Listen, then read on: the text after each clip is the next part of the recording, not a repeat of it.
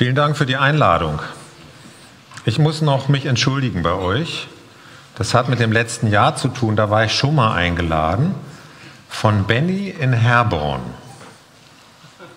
Es gibt nur in meinem Leben zwei Bennys, die in Herborn Pastoren sind. Benny Trackler und unser Benny hier. Und die hatten mir beide unabhängig voneinander geschrieben. Die hatten mich beide unabhängig voneinander für denselben Termin eingeladen.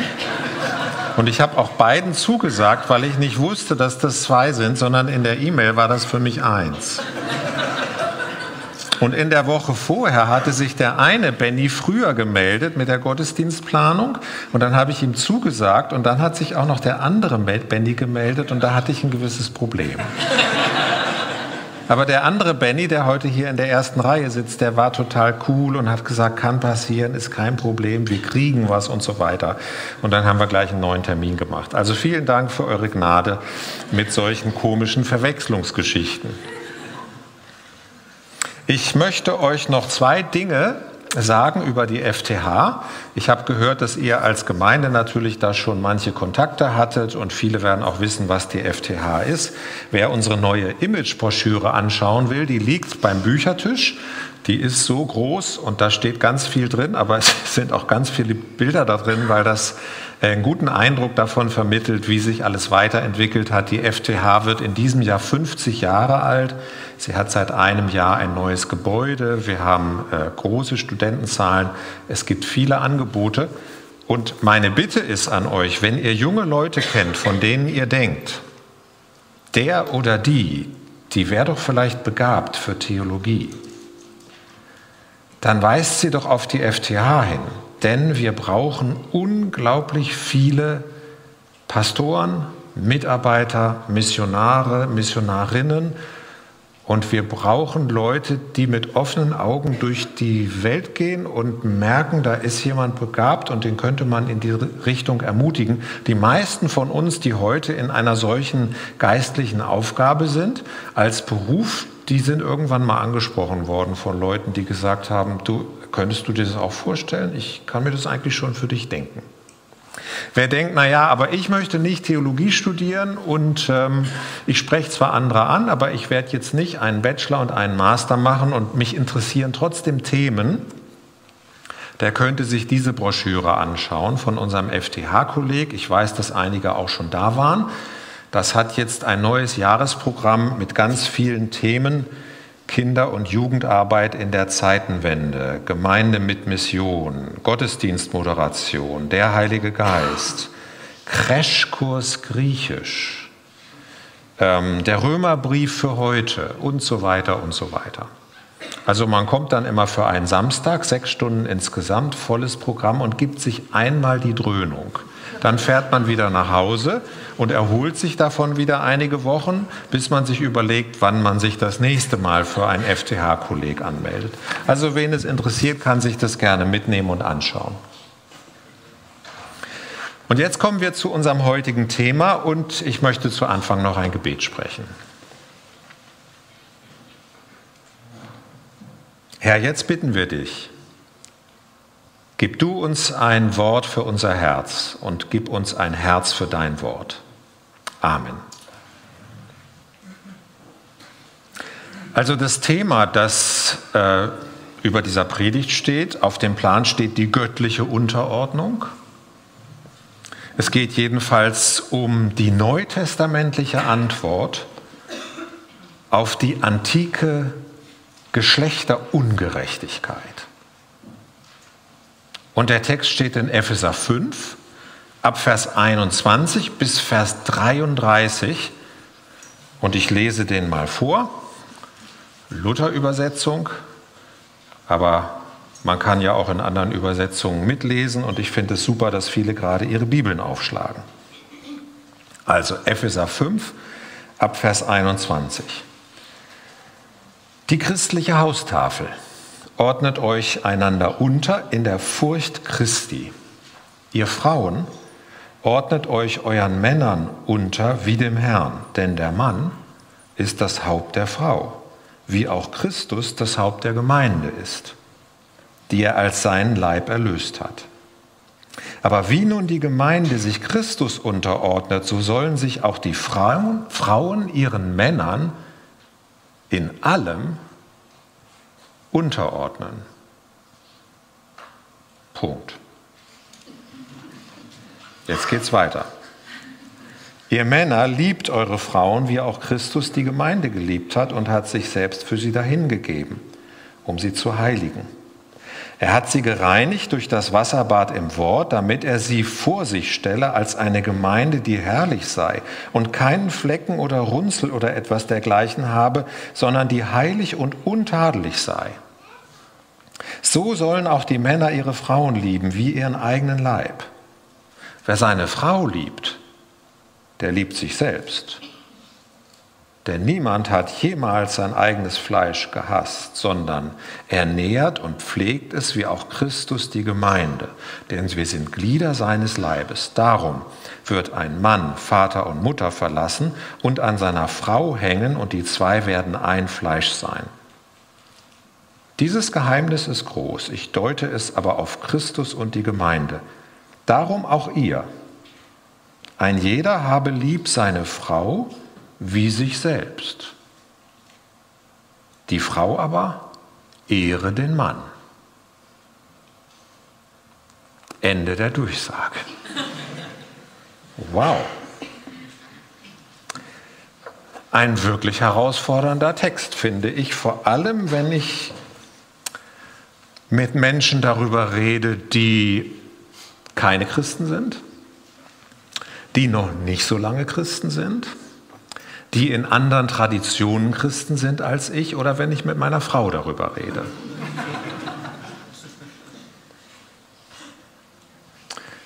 Brigitte, eine Freundin von uns, die vor Jahren zum Glauben gekommen ist und die wir immer noch mal wieder treffen, hat bei einem der letzten Treffen gesagt, sie ist immer noch ganz dankbar, dass sie das Evangelium kennengelernt hat und sie findet auch vieles in der Bibel gut, aber es gibt auch ein paar Sachen, die findet sie überhaupt nicht gut, nämlich dass die Frauen sich ihren Männern unterordnen sollen. Das findet sie ungerecht. Und ich habe gesagt, das kann ich verstehen.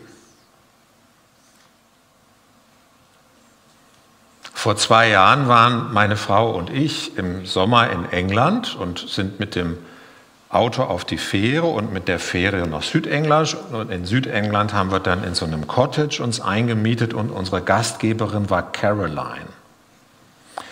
Und dann beim Frühstück konnte man dann mit der Caroline sich ein bisschen unterhalten da in dem kleinen Speisesaal. Da waren wir nur zu dritt. Und dann kamen wir ins Gespräch und dann irgendwann erzählte sie, als sie merkte, wer wir sind und was wir in England vorhaben und so, dann erzählte sie, dass sie auch mal in einer Gemeinde war. Und dass sie diese Gemeinde dann verlassen hat. Und dann haben wir gesagt, ja Caroline, warum hast du deine Gemeinde verlassen? Ja, weil das einfach unglaublich unfair war, wie die über Männer und Frauen gedacht haben. Die haben immer gesagt, die Frauen müssen sich ihren Männern unterordnen. Und das ging für mich irgendwann nicht mehr. Und seitdem bin ich nicht mehr in der Gemeinde und kann auch mit dem Ganzen nicht mehr so viel anfangen. Ich habe ihr dann so ein bisschen erklärt, was ich heute auch in der Predigt erkläre. Und sie hat zugehört und es war ein gutes Gespräch. Aber was daraus geworden ist, weiß ich natürlich nicht. Vor einiger Zeit war ich in Marburg eingeladen bei einem Treffen von Pfarrern und Pfarrerinnen. Und die haben gesagt, wir möchten gerne, dass Sie uns mal einen Vortrag halten über evangelikale Bibelauslegung. Also wie geht man überhaupt den Weg von einem biblischen Text über die Auslegung hin zur heutigen Anwendung? Wie machen das eigentlich diese frommen, diese bibeltreuen, diese evangelikalen? Dann habe ich denen das vorgeführt, vielleicht eine Dreiviertelstunde, dann kamen wir ins Gespräch und obwohl das gar nicht das Thema war, haben sich dann natürlich einige gemeldet und haben gesagt, ja, aber bei euch Frommen, da müssen sich doch die Frauen immer noch ihren Männern unterordnen, oder? Also wenn ihr jetzt da gewesen wärt, was hättet ihr eigentlich geantwortet? Ja, nein, dazu möchte ich mich nicht äußern. Ich sage euch nachher, was ich geantwortet habe. Wenn man sich jetzt mit diesem Thema näher beschäftigt und in die Fachliteratur hineinschaut, also in die wissenschaftlichen Kommentare, dann begegnet man dort auch besonderen Aussagen. Und man merkt, dass viele Fachleute, die sich mit diesem Text beschäftigen, zu dem Schluss kommen, an dieser Stelle in Epheser 5, wenn der Apostel Paulus sagt, die Frauen sollen sich ihren Männern in allen Dingen unterordnen, an dieser Stelle ist Paulus in seiner antiken Kultur stecken geblieben. Da ist er nicht den Weg des Evangeliums bis zum Ende gegangen. Da hat er irgendwie noch nicht ganz verstanden, wohin das führt, wenn man Christus nachfolgt und von da aus dann auch die eheliche Beziehung sich verändert. Und dann habe ich gedacht, ja, das Sieht echt so aus, aber ich würde mir das jetzt gerne noch mal näher anschauen und habe das auch gemacht. Ich habe gesagt, ja, und manchmal ist es auch interessant, wenn ich mit meiner Frau darüber rede. Der eigentliche Anlass, warum ich überhaupt auf Epheser 5 gekommen bin, war, wir machen an der FTH jede Woche dienstags FTH Bible. Jeder der Professoren und Dozenten muss einen muss oder darf einen fortlaufenden Text in einem biblischen Buch auslegen, so wie ihr das, glaube ich, gerade mit dem Epheserbrief wieder macht. Ne?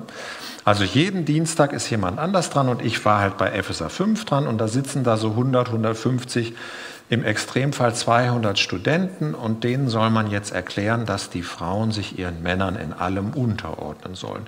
Und da habe ich mich damit beschäftigt und dann waren meine Frau und ich im Allgäu unterwegs und wir haben einen Spaziergang gemacht und ich habe die beste Ehefrau von allen gefragt, liebe Frau, jetzt sind wir fast 30 Jahre verheiratet. Wann in unserer langen, langen Ehe hast du dich ein einziges Mal mir wirklich untergeordnet? Das ist eine zweischneidige Frage. Ja, es ist ein bisschen lustig, aber wenn das da so steht, dann muss man das doch auch sagen können, wann die Frau das mal gemacht hat. Und sie hat gesagt, die beste Ehefrau von allen hat gesagt, ich weiß es nicht, aber ich werde darüber nachdenken. In demselben Urlaub, einige Tage später, haben wir wieder einen Spaziergang gemacht. Und sie hat gesagt, mir ist was eingefallen. Einmal, aber danach hast du dich entschuldigt.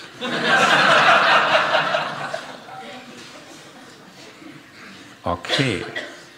Also das ist schon ein vielschichtiges Thema. Und jetzt kommen wir zu unserem Text. Epheser 5. Und machen uns etwas auf die Suche.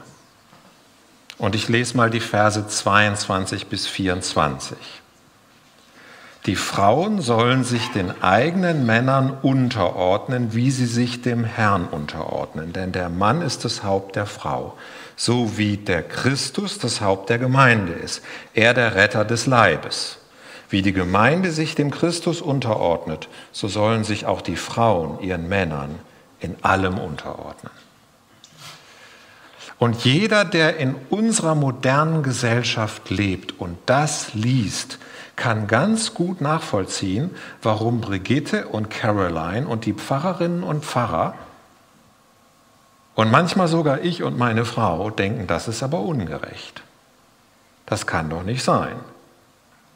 Und wenn man dann denkt, naja, vielleicht ist das ja so eine Stelle im Neuen Testament und es gibt ganz viele andere Stellen, die was anderes sagen und daran könnte man sich ja dann halten. Und was mit der Stelle ist, das weiß man dann halt nicht so genau. Aber wenn man sich weiter umschaut und hin und her liest, dann stößt man im ersten Korintherbrief auch auf die Aussage, dass Frauen sich ihren Männern unterordnen. In 1. Korinther 11 und in 1. Korinther 14. Und wenn man dann noch weiter liest in den sogenannten Pastoralbriefen, besonders im ersten Timotheusbrief, Kapitel 2, da steht dann auch, dass die Frauen sich den Männern unterordnen. Und wenn man dann die Paulusbriefe verlässt und in dem ersten Petrusbrief nachliest, dann müssen sich da auch die Frauen den Männern unterordnen. Also man kommt aus der Nummer nicht so einfach raus, weil es halt so oft in der Bibel steht. Das ist wie so ein regelmäßig wiederkehrendes Thema. Wenn man jetzt versucht, das ein bisschen im Zusammenhang der damaligen Zeit zu verstehen, im ersten Jahrhundert, dann macht man eine interessante Beobachtung. Die Aussage des Paulus, dass die Frauen ihren Männern sich unterordnen sollen, das war der antike Standard. So haben eigentlich alle Menschen in der Antike gedacht und geredet. So macht man das, so lebt man. Ich lese euch zwei Beispiele.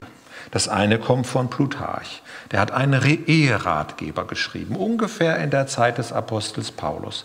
Und in diesem Eheratgeber steht, ordnen die Frauen sich den Männern unter, so lobt man sie. Kommt nicht vom Paulus, kommt vom Plutarch, hätte aber auch Paulus sagen können. Ein anderes Beispiel ist ein jüdischer Autor namens Flavius Josephus, auch ungefähr die Zeit des Apostels Paulus. Und Josephus schreibt, die Frau, sagt Mose, ist geringer als der Mann in jeder Hinsicht, daher soll sie denn gehorchen. Ende der Durchsage. Und das sind nur zwei Beispiele, die man durch ganz viele weitere Beispiele ergänzen könnten und die ganz, ganz stark immer wieder zeigen, wie man in der Antike gedacht hat. Wenn man sich dann auf die männliche Seite begibt, dann liest man, dass Männer es als ganz schrecklich empfunden haben, wenn sie sich einmal einer Frau unterordnen sollten. Demokrit. Von einer Frau beherrscht zu werden, ist für den Mann äußerste Schmach. Also ganz anders als in unserer Zeit, ja, wo wir ganz lange eine Bundeskanzlerin hatten, von einer Frau beherrscht zu werden, ist äußerste Schmach. Jetzt hätte ich mir gewünscht, dass der Apostel Paulus, der in einer solchen Welt lebt, in der man so denkt, in der man so fühlt, in der man sich darin einig ist, dass der Apostel Paulus in einer solchen Welt sagt, und jetzt kommt das Evangelium und jetzt müssen sich die Frauen ihren Männern nicht mehr unterordnen. Hätte ich mir gut vorstellen können, hätte ich mir auch ein bisschen gewünscht. Machte aber leider nicht, sondern man fängt an, Epheser 5 zu lesen und am Anfang des Abschnitts und am Ende des Abschnitts wird es ganz glasklar wiederholt, die sollen sich unterordnen in allem. Also das ist schon mal anders, als ich es gemacht hätte. Also der Apostel Paulus war total konservativ. Der hat schon so argumentiert wie die Menschen um ihn herum auch. Und deswegen sind auch manche oder vielleicht sogar viele Kommentatoren des Epheserbriefs der Meinung, da ist er ein bisschen in seiner eigenen Zeit stecken geblieben und hat die befreiende Macht des Evangeliums noch nicht voll verstanden. Also er ist den halben Weg gegangen, aber er ist noch nicht so ganz bis ans Ziel, wie christliche Ehe eigentlich aussehen sollte.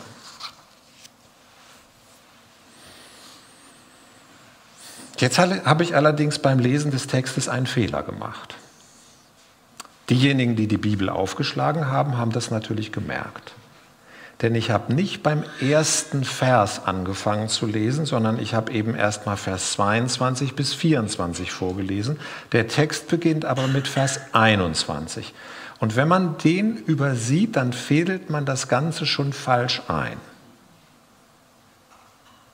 Und wenn man diesen ersten Vers dann liest, Vers 21, dann merkt man, dass Paulus in Wirklichkeit nicht erzkonservativ war, sondern in Wirklichkeit war der total progressiv, sehr, sehr fortschrittlich. Aber in einer anderen Weise, als ich das eben angedeutet habe. Der Satz, der wie eine Überschrift über dem Ganzen steht, lautet folgendermaßen. Ordnet euch einander unter in der Ehrfurcht vor Christus. Ordnet euch einander gegenseitig unter in der Ehrfurcht vor Christus. Und dann kommt alles Weitere. Und zu dieser Aussage gibt es auch ganz, ganz viele Parallelen im Neuen Testament.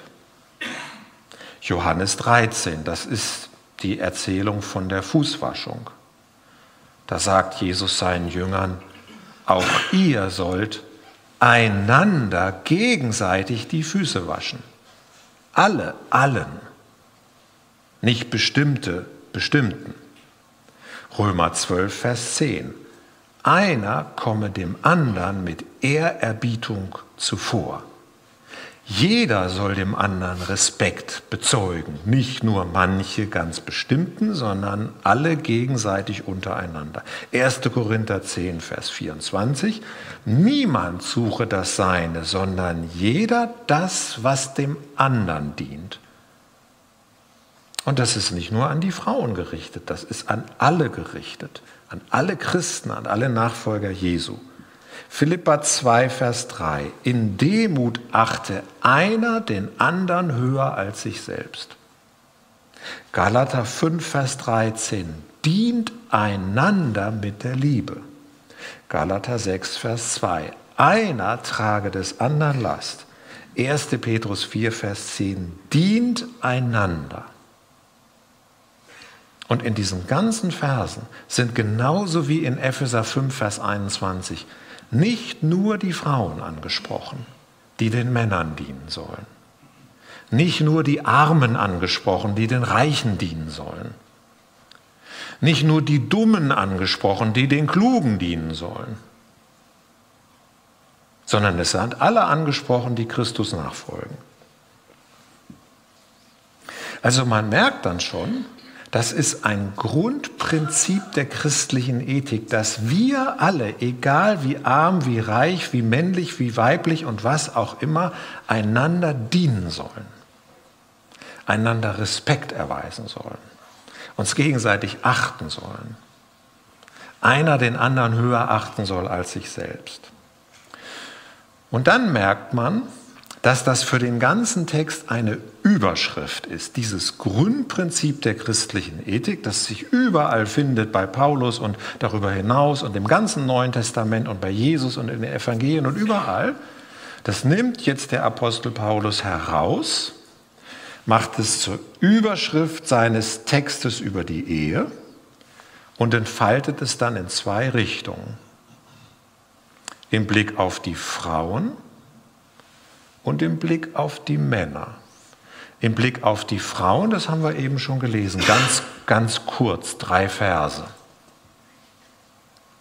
Und dann im Blick auf die Männer, ganz ausführlich. Denn die Männer in der Gemeinde von Ephesus, die hatten es nötig. Die Frauen, die, die haben ja alles schon so mehr oder weniger richtig gemacht, weil die Kultur das von ihnen verlangte. Also es ist so, als würde Paulus dieses Grundprinzip der christlichen Ethik, ordnet euch einander unter in der Ehrfurcht vor Christus nehmen, wie so einen riesigen Scheinwerfer des Evangeliums und würde den in alle Bereiche lenken. Und dann würde er ihn mal auf die Frauenseite richten und er würde, oh, es funktioniert eigentlich ganz gut, dann würde er mal auf die Männerseite richten und dann, oh, wenn man da das Evangelium hinleuchten lässt, da sind aber noch ein paar etwas komische Ecken, an denen müssen wir mal arbeiten. Also ich sag mal so, die antiken Machos, die sich bekehrt haben und dann in der christlichen Gemeinde von Ephesus gelandet sind und mit denen Paulus dann ein bisschen arbeiten musste. Wie schön, dass es heute hier in Herborn keine Machos gibt. Ne? Oder nur so halbe. Oder vielleicht doch, ich, ich, ich weiß es nicht. Vielleicht ist ja jedermann manchmal ein bisschen macho. Also, wenn ich mir das jetzt so klar mache, ein Prinzip, das für alle gilt und die Entfaltung in Richtung Frauen und die Entfaltung in Richtung Männer, dann finde ich den Text nicht mehr so ungerecht wie am Anfang. weil es ja eigentlich in beide Richtungen gleichmäßig entfaltet wird. Das habe ich auch der Caroline in England erklärt und jetzt, ah ja, ja, das haben wir eigentlich nie besprochen in meiner Gemeinde. Da war immer nur nach den ersten Versen schon Schluss. Da habe ich gesagt, ja, das verstehe ich, aber das ist halt, letztlich ist es nicht das ganze Bild.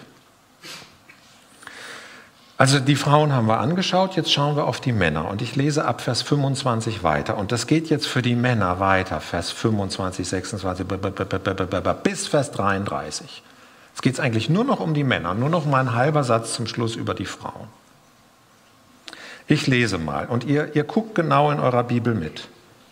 Ihr Männer herrscht über eure Frauen, so wie es eure heidnischen Zeitgenossen auch tun. Denn Gott möchte nicht, dass ihr euren Frauen dient, sondern dass ihr über sie regiert und ihren Dienst einfordert. Ja, es war jetzt meine persönliche Übersetzung. Das war total apokryph, das war eine reine Erfindung. So hätte Paulus gesprochen, wenn er nicht durch das Evangelium Christi verändert worden wäre. Aber so hat er überhaupt nicht gesprochen. Er hätte ganz anders gesprochen. In Wirklichkeit hat er gesagt, und es steht auch wirklich jetzt in unseren heiligen Schriften und nicht nur in meinem verdrehten Kopf, ihr Männer liebt eure Frauen. Und dann ab Vers 28, die Männer sind verpflichtet, ihre Frauen zu lieben, so wie sie ihren eigenen Leib lieben. Wer seine Frau liebt, liebt sich selbst. Jeder liebe seine Frau so, wie er sich selber liebt. Hören wir sagen, ah ja, ja, ja, ich erinnere mich, so ist es doch im christlichen Glauben und in der christlichen Ethik. Ist ja ganz normal. Ja, aber im ersten Jahrhundert war das total unnormal, was der Apostel Paulus hier geschrieben hat.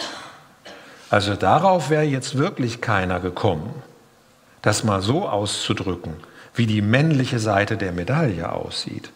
Denn der antike Standard war ganz anders. Der antike Standard war, die Frau soll sich unterordnen und der Mann soll herrschen. Ich lese euch mal vor. Ein paar Beispiele. Aristoteles, der große Aristoteles. Es ist im Verhältnis der Geschlechter das Männliche von Natur das Bessere, das Weibliche das Geringerwertige. Und das eine beherrscht und das andere wird beherrscht. Heidnisches Denken. Sogar beim großen Aristoteles, der hat ja auch ganz viele kluge Dinge gesagt. Aber im, beim Thema Geschlechtergerechtigkeit, da war der irgendwie nicht so richtig christlich, das muss man schon sagen. Oder aus einer anderen antiken Schrift von einer Dame namens Phyntis von der verwandtschaftlichen, von den, der verwandtschaftlichen und zum Haus gehörenden Gruppe der Menschen gibt es dreierlei Art. Denn die einen herrschen, die zweite, die beherrscht, nein, die Herrschenden, die Beherrschte und die Helfende. Die Herrschende ist der Mann und die Beherrschte ist der Frau. Und dann gibt es noch die Sklaven. Gehört ja auch zum antiken Haus, zur antiken Großfamilie. Und da müsste man dann auch nochmal drüber nachdenken, was bedeutet denn das Evangelium für das Thema Sklaverei? Und auch damit hat ja das Christentum lange zu tun gehabt und hat es in Teilen der Welt bis heute. Aber hier wieder derselbe Gedanke. Der Herrschende ist der Mann in der Familie und die Beherrschte ist die Frau. Also was macht jetzt der Apostel Paulus? Natürlich greift er schon die antike Gesellschaftsordnung auf und wiederholt sie auch an der Stelle, wo er sie richtig findet. Aber dann transformiert er sie doch so stark, dass in der Summe etwas ganz anderes herauskommt. Also was findet der Apostel Paulus richtig an der antiken Geschlechterordnung? Dass man dient. Der Apostel Paulus hätte sich niemals vorstellen können, über christliches Zusammenleben zu reden, ohne das Konzept des Dienens, des sich dem anderen Unterordnens, etwas für ihn machen als sein Diener, Wir haben das noch in unserem Gruß Servus, lateinisch für Diener. Wenn man jemanden trifft und ihn so begrüßt, das, das heißt ja zutiefst, also zu Diensten. Da hätte der Apostel Paulus nie darauf verzichten können. Deswegen hat er das auch bei den Frauen nicht gestrichen. Er hat nicht gesagt, die Frauen sollen ihren Männern nicht mehr dienen, sondern hat gesagt, die Frauen sollen ihren Männern dienen, jawohl, und die Männer ihren Frauen auch. Punkt. Das ist die Antwort. Also wenn man am Anfang denkt, hey, das geht hier schief, wenn es zu den Männern kommt, wird es doch richtig. Und dann bringt er ein Argument, einen wichtigen Punkt. Nachdem er diesen, ich sage mal, Höhepunkt der christlichen Eheethik formuliert hat, ich glaube, dass es nirgends einen stärkeren, einen herausragenderen Satz gibt über die christliche Ethik im Neuen Testament als in Epheser 5. Nachdem er das dann formuliert hat, dann kommt die Begründung. Und wir schauen weiter in unserem Text, wie das bei Paulus funktioniert. Ihr Männer, liebt eure Frauen, ich bin jetzt bei Vers 25, äh, so wie der Christus die Gemeinde geliebt und sich selbst für sie hingegeben hat. Also nochmal zurück zum Anfang. Ordnet euch einander unter in der Ehrfurcht vor Christus, ist die Überschrift.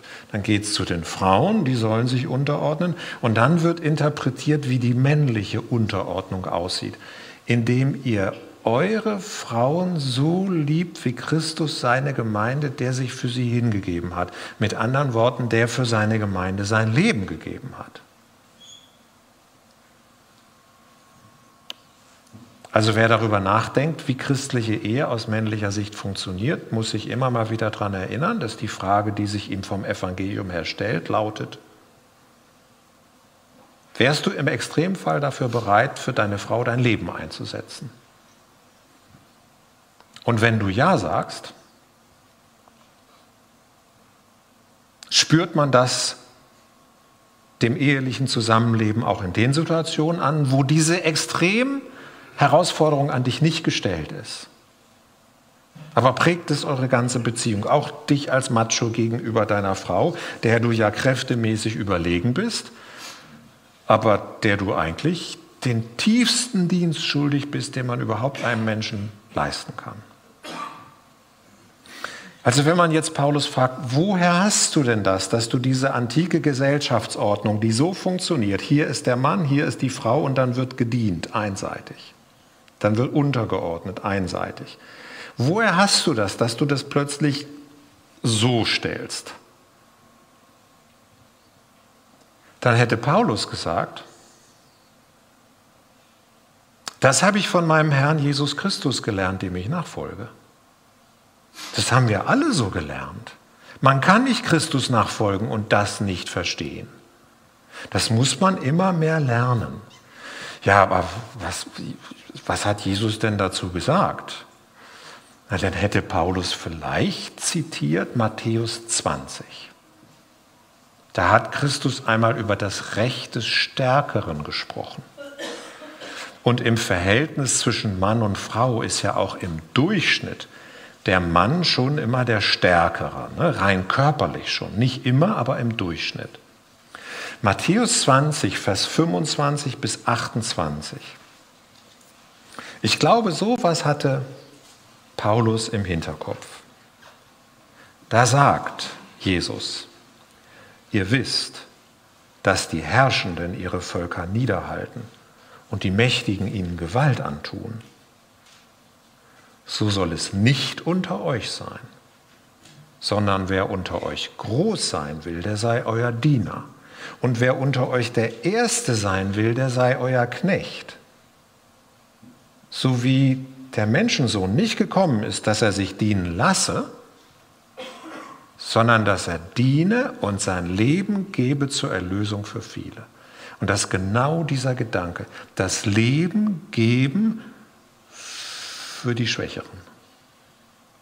Also der Starke, der Herrscher, der herrscht dann richtig, wenn seine Herrschaft Dienst ist. Also der Paulus sagt nicht, die Männer sollen aufhören, Männer zu sein und so tun, als wären sie ganz schwach. Die sollen Männer bleiben und wissen, sie sind stark.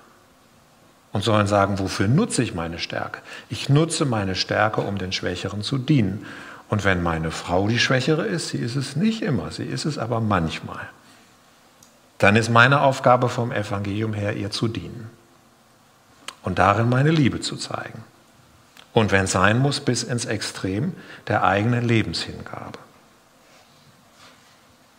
Ja, könnte man fragen, lieber Apostel Paulus, das hat Jesus so gelehrt, aber das, was du da erwähnst, das hat ja noch mehr damit zu tun, wie Jesus selbst gelebt und gehandelt hat. Was ist da für dich der Maßstab, an dem du dich orientierst? Und denk mal dran, du bist ja nicht mal verheiratet, Paulus. Was willst du uns denn über die Ehe sagen? Da hätte Paulus gesagt, ich muss gar nicht verheiratet sein. Denn dieses christliche Grundprinzip, dass wir uns einander unterordnen, das gilt für jeden Menschen und das gilt für alle Lebensbereiche und das gilt auch für die Ehe und das kann ich auch verstehen, wenn ich nicht verheiratet bin. Und es gilt auch außerhalb der Ehe in allen anderen Beziehungen, in denen ich lebe. Und es wird ganz deutlich in Philippa 2, Vers 5 bis 8, wie Jesus selber gelebt hat. Denn das hat ja genau zu dem gepasst, was er gelehrt hat. Philippa 2, Vers 5 bis 8. Habt diese Gesinnung in euch, die auch in Christus Jesus war. Er machte sich selbst zu nichts und nahm Knechtsgestalt an, Sklavengestalt, indem er den Menschen gleich geworden ist. Er erniedrigte sich selbst und wurde gehorsam, ja zum Tod, bis zum Tod am Kreuz. Ist wieder dasselbe Konzept. Ne? Der Größte, der Stärkste, der Mächtigste wird ein Diener, wird ein Sklave und der größte Dienst, die größte Unterordnung besteht in der Hingabe des eigenen Lebens. Also das ist das ultimative Vorbild für den christlichen Ehemann. Wenn der aus dieser Gesellschaft kommt, in der die Geschlechterungerechtigkeit so krass ist, dann begegnet er Christus und lernt, wie er seine, seine Beziehung und, und, und vor allem die wichtigste Beziehung in seinem Leben, die Beziehung zu seiner Frau leben soll.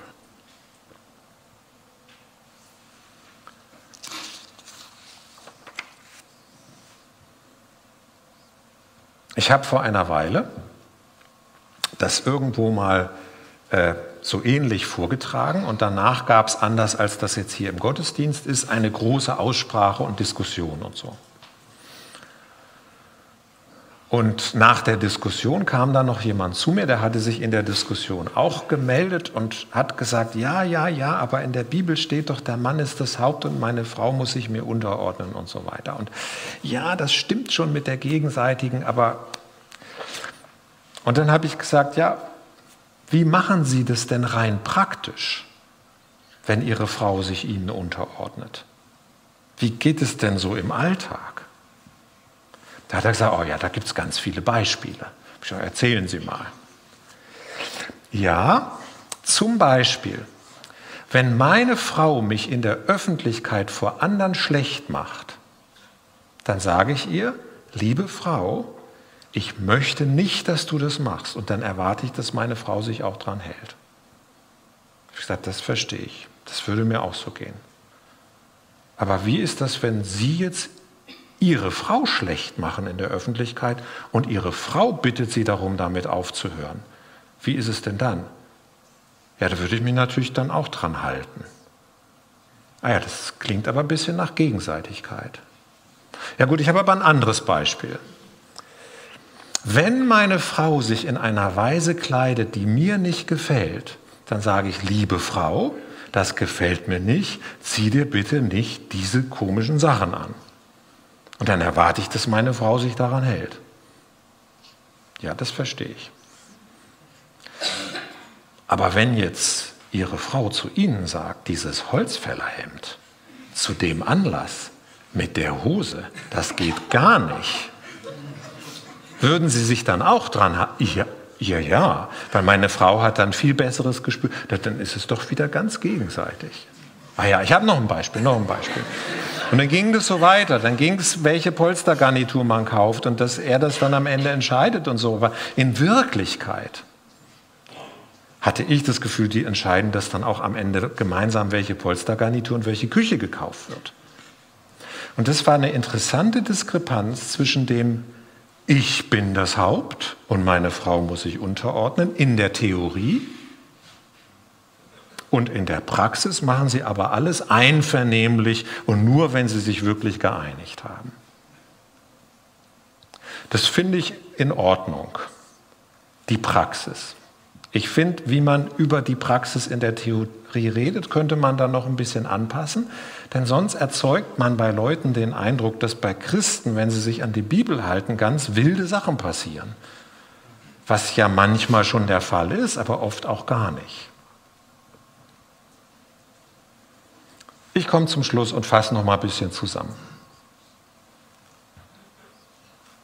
Also was ist der Kern der christlichen Eheethik? Gegenseitige Unterordnung. Epheser 5, Vers 21. Das ist so eindeutig. Das ist ganz klar. Hat Paulus damit an die antike Kultur angeknüpft? Ja, das hat er durchaus, aber eben nur zum Teil. Und dann hat er das in einer Weise gewendet, dass am Ende eine echte Gleichberechtigung da ist zwischen zwei Christen, die einander dienen und wo nicht der eine dient und der andere muss gehorchen. Nee, der eine dient und der andere darf bestimmen. Sind damit die Geschlechterunterschiede aufgehoben? Nee, der Mann bleibt Mann und die Frau bleibt Frau. Und das kann man auch gar nicht ändern. Das hat der Schöpfer ja so festgelegt. Man kann die Geschlechterunterschiede gar nicht aufheben. Aber jetzt nochmal diese Frage. Ich war ja bei den Pfarrern. Und die haben mich dann in der Diskussion dazu allem Möglichen gefragt. Und die haben gesagt, Herr Baum, jetzt mal ganz ehrlich, in Ihren Kreisen, da wo Sie so evangelikal und pietistisch und bibeltreu und noch alles Mögliche komische sind, ja, müssen sich da nicht immer noch die Frauen ihren Männern unterordnen? Und Sie wissen jetzt, ihr wisst jetzt, was ich geantwortet habe. Ich habe gesagt, ja, die Frauen müssen sich ihren Männern unterordnen und die Männer den Frauen auch. Ah ja, ah ja, das, naja, kann man immer drüber nachdenken. Vielleicht ist das ja doch nicht so schlimm bei Ihnen in Ihren Kreisen.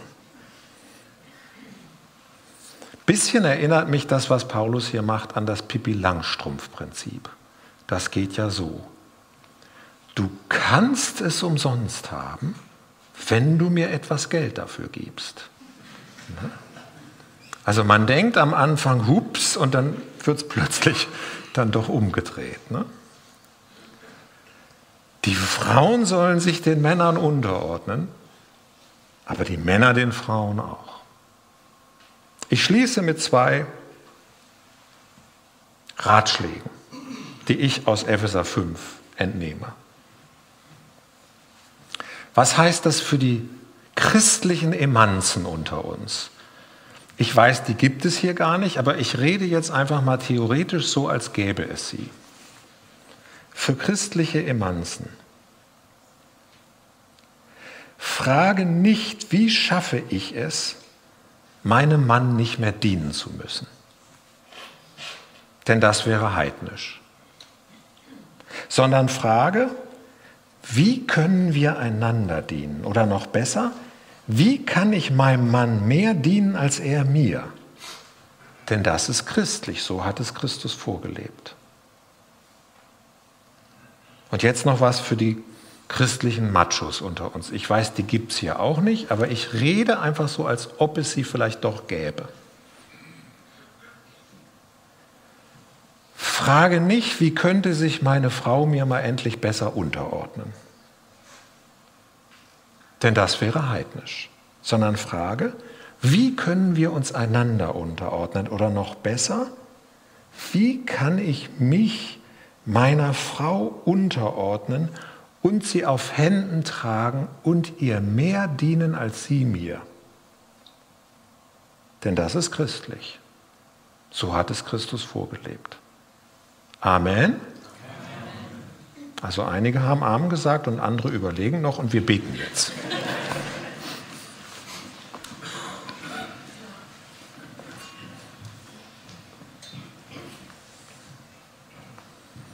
Unser Vater im Himmel, wir danken dir für dein Evangelium. Wir danken dir für das, was wir lernen und verstehen dürfen als Nachfolger Jesu.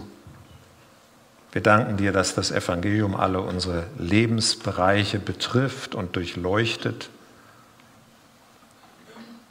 Wir bitten dich, dass du uns hilfst, untereinander so zu leben, wie es deinem Willen und wie es der christlichen Ethik entspricht. Wir bitten dich, dass du uns durch deinen Geist dazu in die Lage versetzt, dass wir dazulernen, dass wir darin besser werden.